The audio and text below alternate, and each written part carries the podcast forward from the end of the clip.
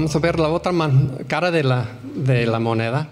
Cuando nosotros necesitamos buscar perdón de otro. Nosotros ofendemos a alguien y ahora necesitamos también buscar perdón. Cuando el creyente anda según la carne, anda a veces pecando, muchas veces lo que pasa es que empezamos a creer una mentira. Y, básicamente la mentira tiene el sentido de que alguien o alguna cosa me puede satisfacer mejor que Dios. Y eso es mentira. Pero en eso muchas veces también lo que pasa en los días, también tenemos conflictos. Empezamos, andamos con, con, el, con, con, el Señor en la luz de Él y en, el, en la diapositiva aquí tenemos este, la fecha blanca aquí.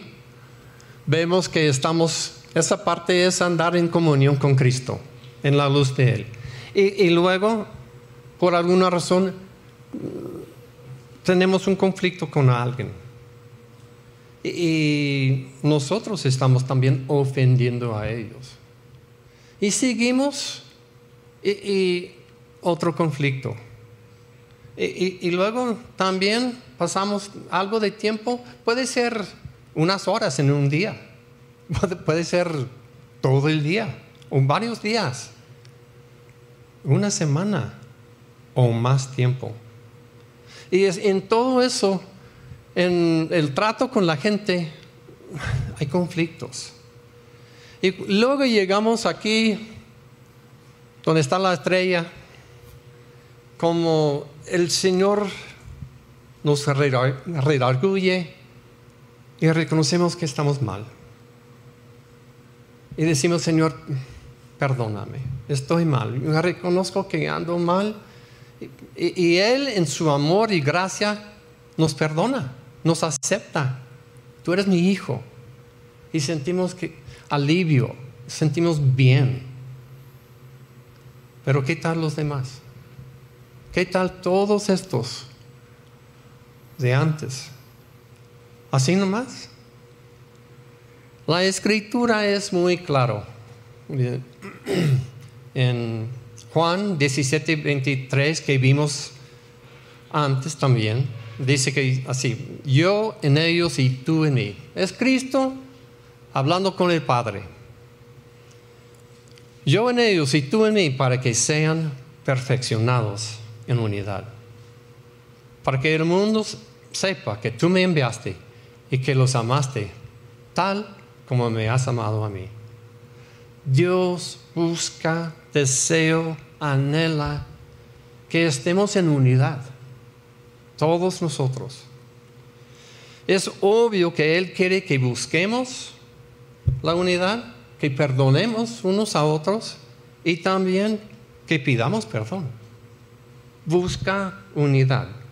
Siempre Dios desea relaciones sanas y unidas. Así es el Espíritu que mora en nosotros. Es igual. Busca esa unidad. Y el mundo está muy acostumbrado de conflictos, de pleitos, de gente que ah, eran amigos, pero ya no, ya no los vemos. Entonces, ¿qué es el perdón? ¿Qué es pedir perdón? Es un concepto de Dios. No es lo que el hombre entiende muchas veces es muy débil en comparación de lo que Dios tiene. Es algo que Dios ha puesto. Entonces, el perdón no es pedir disculpas.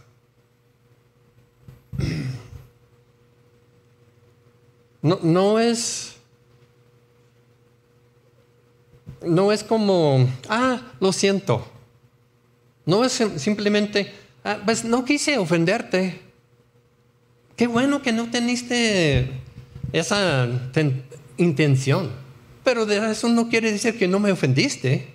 No estás reconociendo lo que hiciste. También no es dar excusas.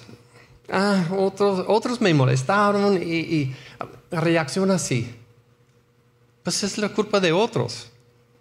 No, eso no es una, un, reconocer que ofendí a una persona. Estuve muy cansado y, y, bajo, mucho estrés y todo, y, y por eso, no, tampoco. Es que no, no, no, no entendí todas las, las, situaciones, los detalles de todo. No entendí. Por eso reaccioné así.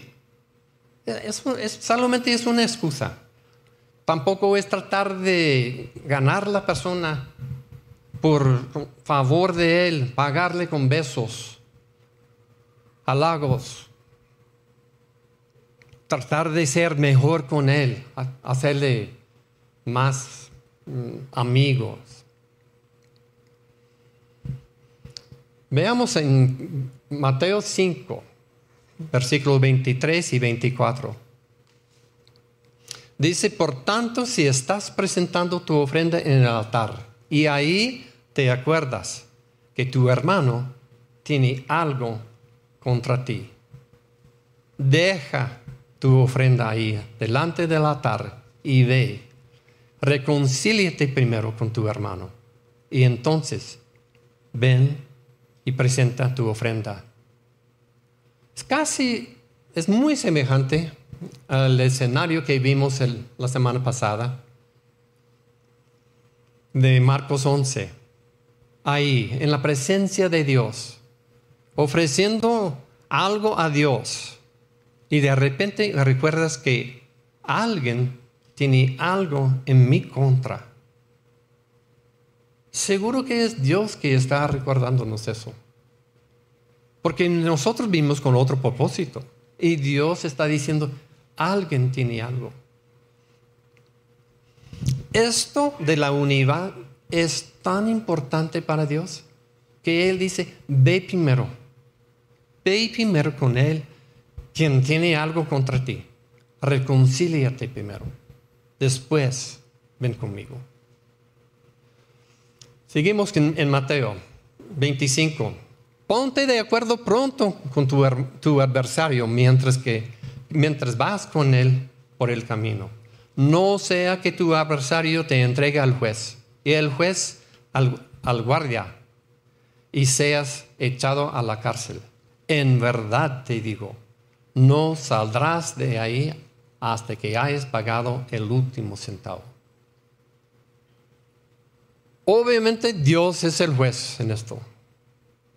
El guardia, no estoy seguro quién es. Pero el que va a estar echado en la cárcel, nosotros. Nosotros que no perdonamos, que no buscamos perdón. Dios está diciendo que hay consecuencias aquí en, esta, en este mundo de no pedir perdón, de no reconciliarnos con, con los demás. ¿Se imagina ¿Qué pasaría con muchas iglesias que no damos la ofrenda hasta que todo esté bien? Algunas iglesias tendrían una, crisis e, económica, ¿no? Porque no están dando las ofrendas porque están arreglando con, con los demás. Pero qué bueno, Dios está diciendo, mejor eso. Y luego vienes conmigo. Muy bien, la ofensa es algo que el otro sabe que es. No es algo que está escondido por ahí. Él sí sabe que es. no son malos pensamientos que tuve. Ah, es que ese me, recuerda de fulano y así es y este otro. entonces estoy pensando, no, eso no es, eh, no es una ofensa a él. Es algo que él sí sabe a lo mejor ha revivido eso varias veces en su mente, otra y otra vez lo que pasó, lo que dije, lo que esto y otro. Una excepción sería excepción de cosas que no sabe, sería defamar a una persona. Si yo ando hablando mal de fulano, seguro con tiempo va a llegar a él, a la otra persona. Él sí va a saber. Entonces, si hago eso, necesito buscar, pedir perdón. O un robo también. Claro que sí sabe que había robo, pero no sabe quién era. Entonces eso también necesito buscar unidad con Él. No puedo estar uno con Él en unidad si tenemos esas, esos conflictos entre nosotros, esas cosas. Curiosamente, el versículo, el versículo aquí no dice que Él tiene toda la razón. No dice que Él es libre de toda ofensa también. Dice solamente que Él tiene contra algo contra mí. Necesitas buscar perdón. No dice, em, tampoco dice que Él está justificado en sus, sus actitudes. Tampoco, no más que Él tiene algo en contra. Busca perdón, busca unidad. Es posible que la, otra persona también nos ofendió. Muchas veces en un conflicto no es solamente por un lado, es por los dos lados. Pero eso tampoco me libra de mi responsabilidad. No puedo decir, él también estaba enojado y gritaba, y, pero eso no me libra. No estoy libre de todo eso. No es una excusa para no buscarle. recuerden que estamos pidiendo que Él pague por mi error. Eso es perdón. Cancelar la deuda de otro. Entonces estamos pidiendo que Él cancele que Él pague por mí. Entonces debo ir con humildad. Debo ir así quebrantado, pidiéndole. ¿Y cuando Tan pronto que reconozcamos que Él tiene algo, debemos ir. deja ahí tu ofrenda y ve. Casi inmediatamente está diciendo. Bueno, perdón Pedir perdón significa verdaderamente sincerarse, sincerarse bien con Dios. ¿Cuál fue nuestra ofensa y nuestra actitud? Si no sabemos cuál, entonces podemos pedir a Dios, ayúdame, quiero saber qué era, qué, qué fue todo eso. Él sí nos puede revelar qué es. Y, permitirle también quebrantar nuestro corazón. Verlo de la perspectiva de la otra persona. Lo que está pasando con todo eso. Para sentir todo lo que está pasando en esa relación. Y mi pecado. Básicamente mi pecado en eso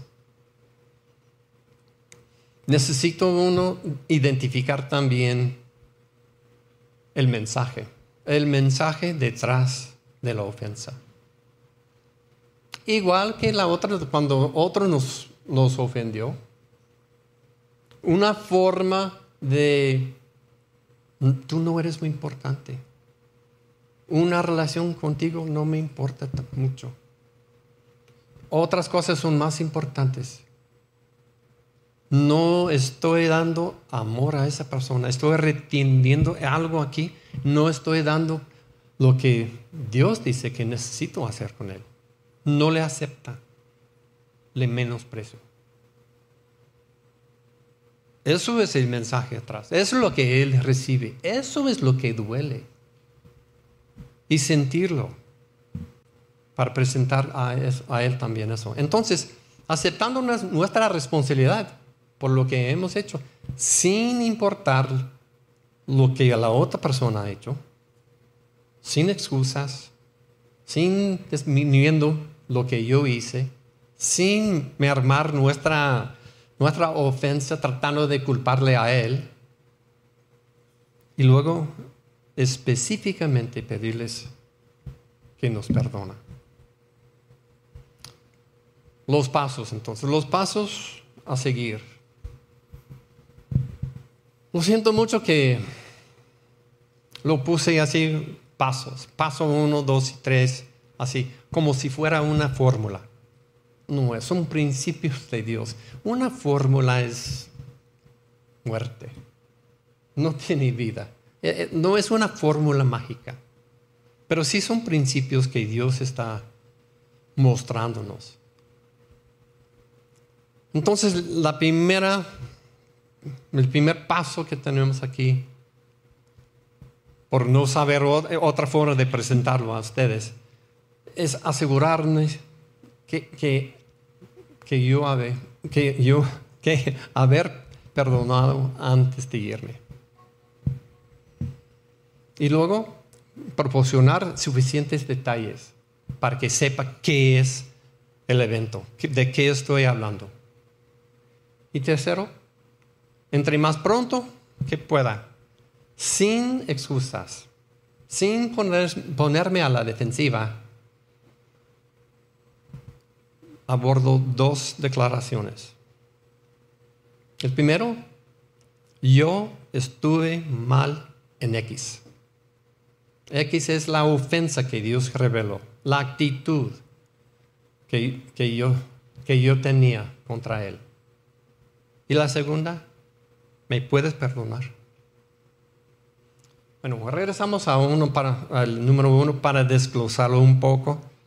Si nosotros no perdonamos, antes de pedirle perdón, la otra, la otra persona va a percibir que nuestra falta de honestidad, nuestra falta de humildad, que nomás estás haciendo esto falso.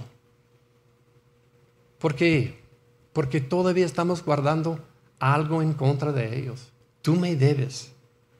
Tú me debes. No es real en mi corazón. Es algo falso.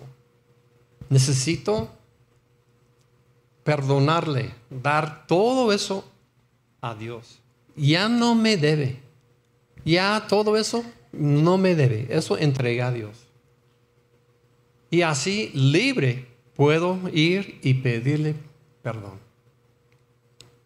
Es más, muchas veces cuando vamos, la otra persona responde de acuerdo de su perspectiva emocional nos ataca. Estamos pidiendo perdón y nos ataca. Nos da una lista, un recuento de todas las cosas que hicimos. ¿Recuerdan cuando tu mamá decía que siempre haces esto y luego ella tiene un archivo ahí y saca todas las cosas que hiciste? Siempre haces. No es siempre, mamá, pero ella sí tiene un archivo bien porque no, no borró todo eso igual nosotros. Y la otra persona también, con toda la emoción que tiene y todo eso que trae y el dolor que ellos traen, ya aprovechan esa oportunidad para contar todo que tenemos, que nosotros hemos hecho. Y muchas veces está distorsionada también no era tanto como dicen. Y nosotros, yo sí veo de otra perspectiva. En breve lo que pasa es que su carne está invitando a mi carne a responder. Me invita a una pelea. Llama a mi carne. Y si no perdoné antes, es muy probable, muy probable que entre yo en la misma pelea y sale peor. Peor. Pero si ya perdoné antes, entonces ya no tengo nada de eso. Ya entregué todo, no me debe. y puedo responder según el Espíritu. Número dos, proporciona suficientes detalles. Normalmente, intentando hablar con otra persona, damos demasiada información. Es cuando tú dijiste esto y yo dije y luego tú hiciste y yo... No necesitamos todo eso. No, lo mínimo. Vamos a decir que em, tengo, necesito ir con mi amigo Moisés, porque sí sé que le ofendí. Entonces voy y le dice, Moy, ¿te acuerdas el jueves pasado cuando estábamos jugando básquetbol? Y luego tú y yo, los dos fuimos por la pelota. Y con eso, él ya sabe. Él sí recuerda los codazos, recuerda los empujones, recuerda palabras bruscas que compartimos. Él sí sabe del evento. Con eso ya sabe. Entonces estoy nomás dando suficiente para que sepa de qué es de qué, de qué evento se trata. A lo mejor él revivió todo eso varias veces en su mente, lo que pasó y todo eso. Él sí sabe. El último, entre más pronto, sin excusas, dando, moviendo hacia las tres, eh, los dos um, declaraciones. le decimos que yo estuve mal en X, lo que Dios te mostró. Con Moisés, mi amigo, estuve mal en no tratarte como amigo, no tratar, tratarte como amigo que eres conmigo, no apreciar nuestra amistad. ¿me puedes perdonar? Deja ahí así la pregunta en el aire. Sí, pone algo de presión en él. La idea es que lo que Dios busca es que queremos reconciliación. Si lo dejamos así, sin nada, entonces ahí queda y nada. Pero buscamos eso. Y si Él empieza a recontar todo lo que pasó y tanto le dolió y tanto es, y no quiere perdonar, uno puede decir, sí, estuve mal, ¿me puedes perdonar? Pero si no quiere, no quiere perdonar. Hay gente que no, nunca, nunca perdonan y tampoco piden perdón, no reconocen su error. No entiendo todo eso y no vamos a entrar en eso, pero sí hay. La, la reconciliación requiere dos personas. Las dos partes tienen que participar. Uno solo no puede. Y tampoco tenemos control sobre la otra persona. Ellos pueden hacer lo que quieran hacer. nosotros no podemos obligarles. Tenemos que dejarlo en las manos de Dios. Y Dios está trabajando.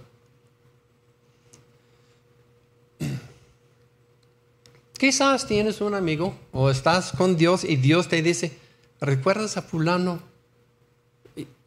él tiene algo en tu contra.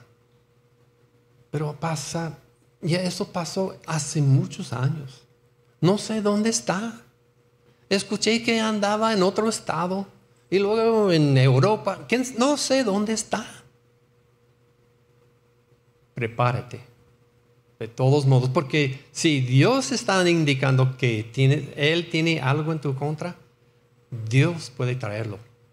Vas a estar sorprendido.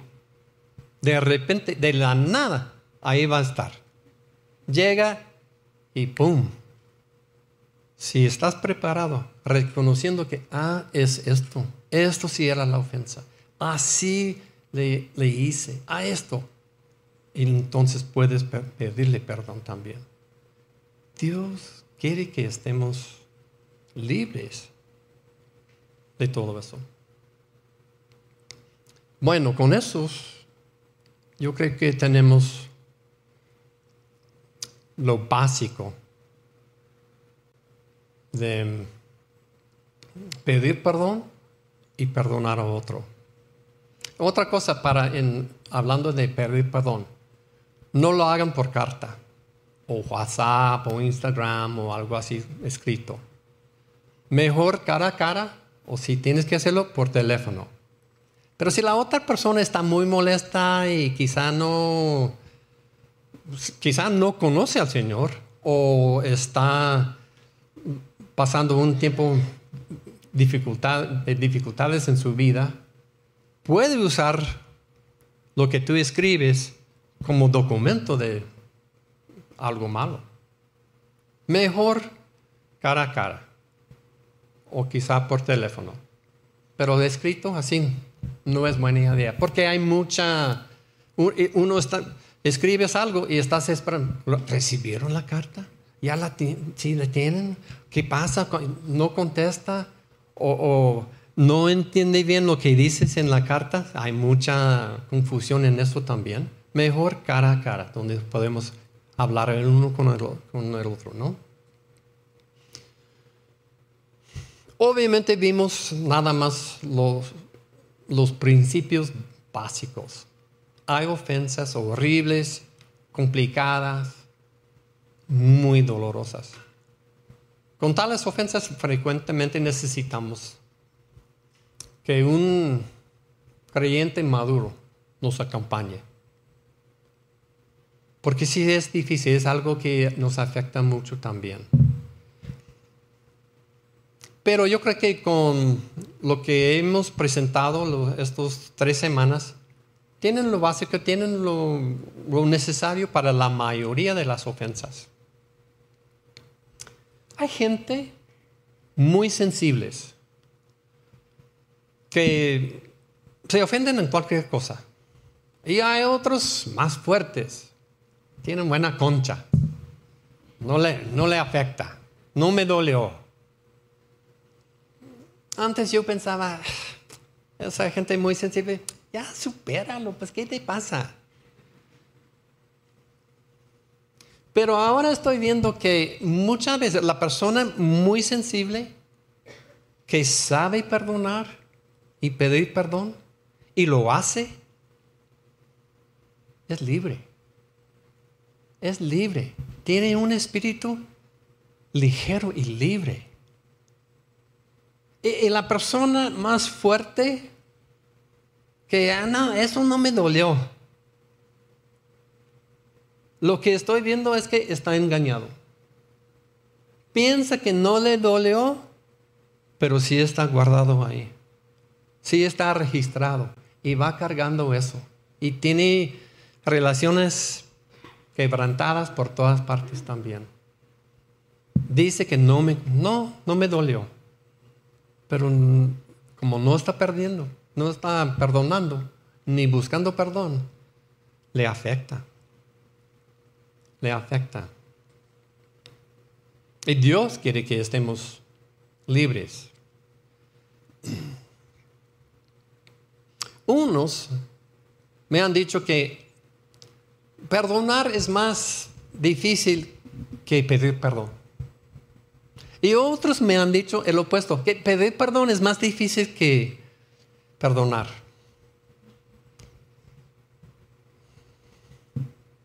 No son difíciles. Los dos son imposibles. Son imposibles. Necesita el poder de Dios. Dios no está mejorando mi carne, ni la tuya tampoco. Es el poder de Dios operando en nosotros. Es la única manera, porque es algo sobrenatural. Perdonar o pedir perdón. Es algo de Dios.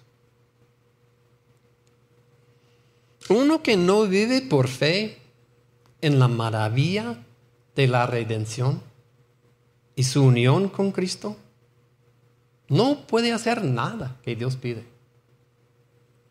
Nada. No puede vivir la vida cristiana.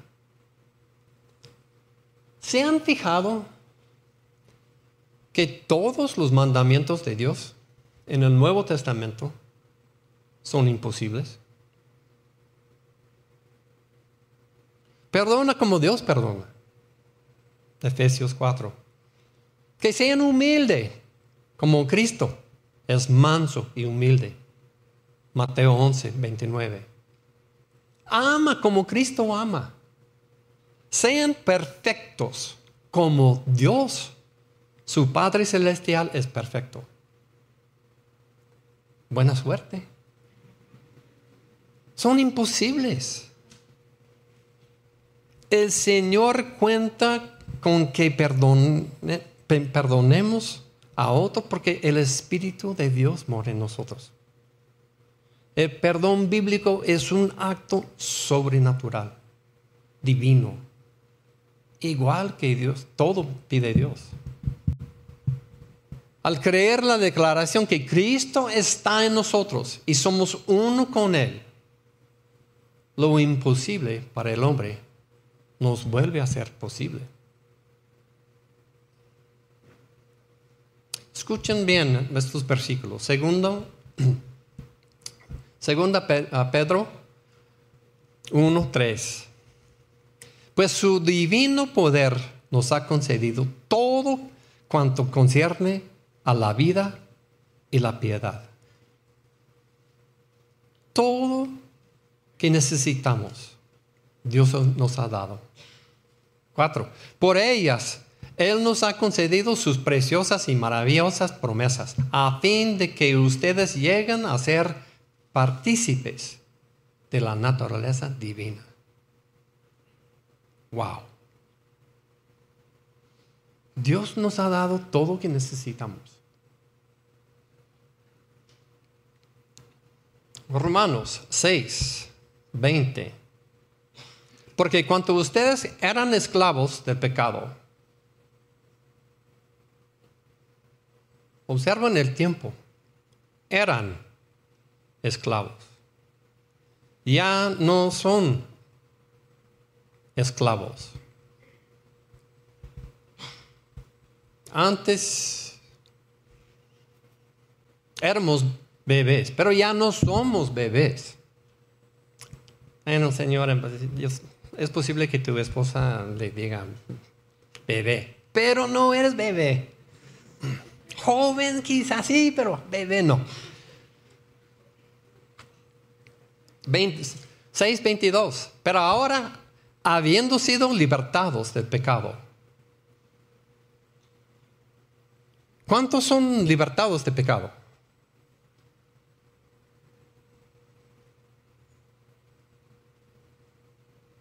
Qué bueno, algunos sí, otros... Eh, es como, Ah, libertad.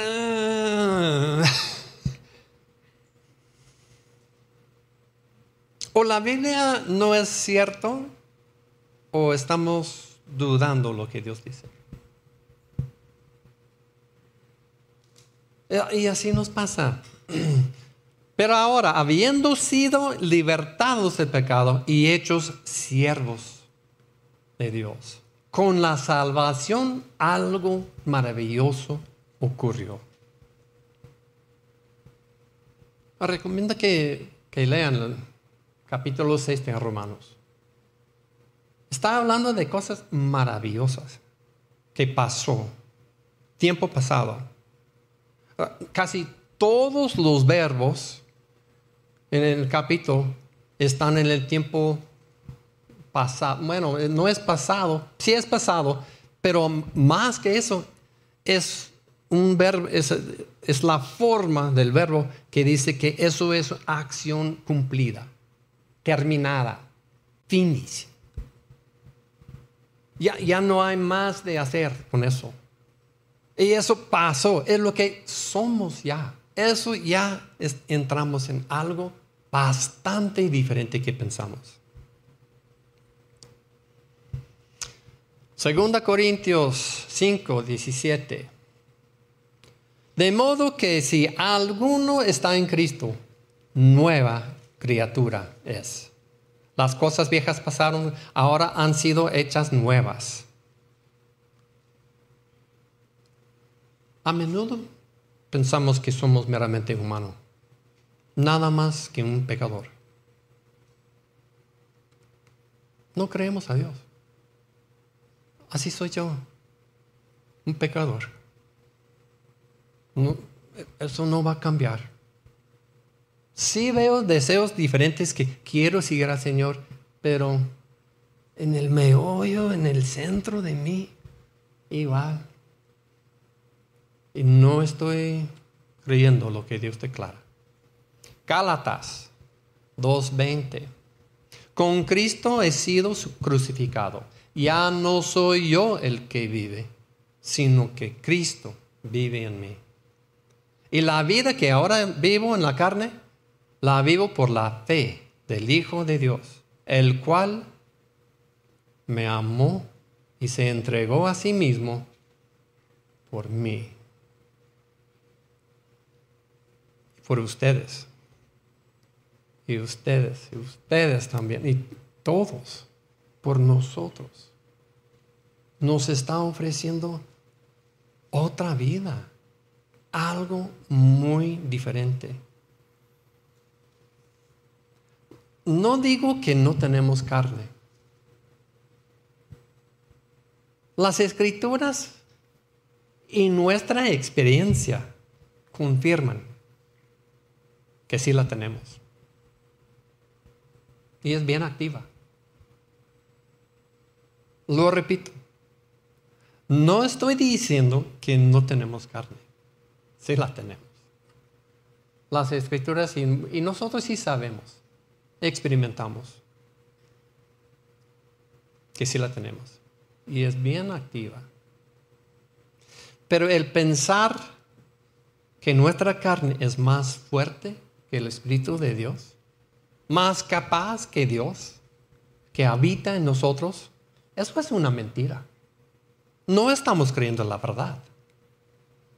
Y el mundo y nuestra carne y el enemigo mismo presenta mentiras. Y a veces estamos creyendo mentiras en vez de lo que Dios ha declarado. En la vida cotidiana frecuentemente no creemos a Dios. Siendo creyentes, cristianos. Pero en el momento no, creen, no creemos a Dios. Dios quiere que seamos libres.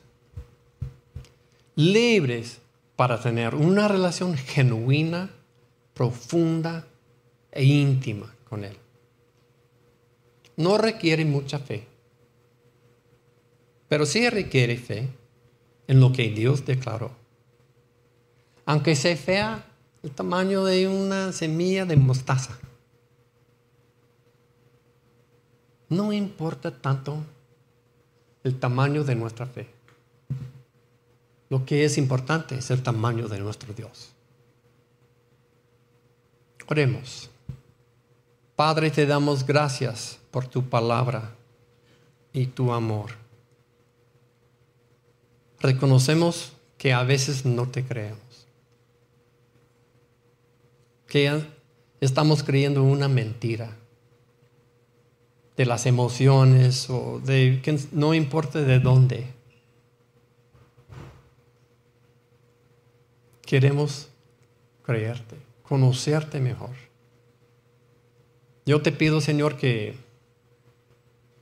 que tomas las palabras las ideas que tú me diste. Y transformas todo eso para cada uno aquí, para que entiendan lo que tú tienes para, para ellos. Que tú hables a las, las personas, a cada corazón. Gracias Señor. Eso pedimos en el nombre de Cristo. Que, que nosotros sí podemos estar libres, perdonando a otros, buscando unidad, también pidiendo perdón. En el nombre de Cristo, amén.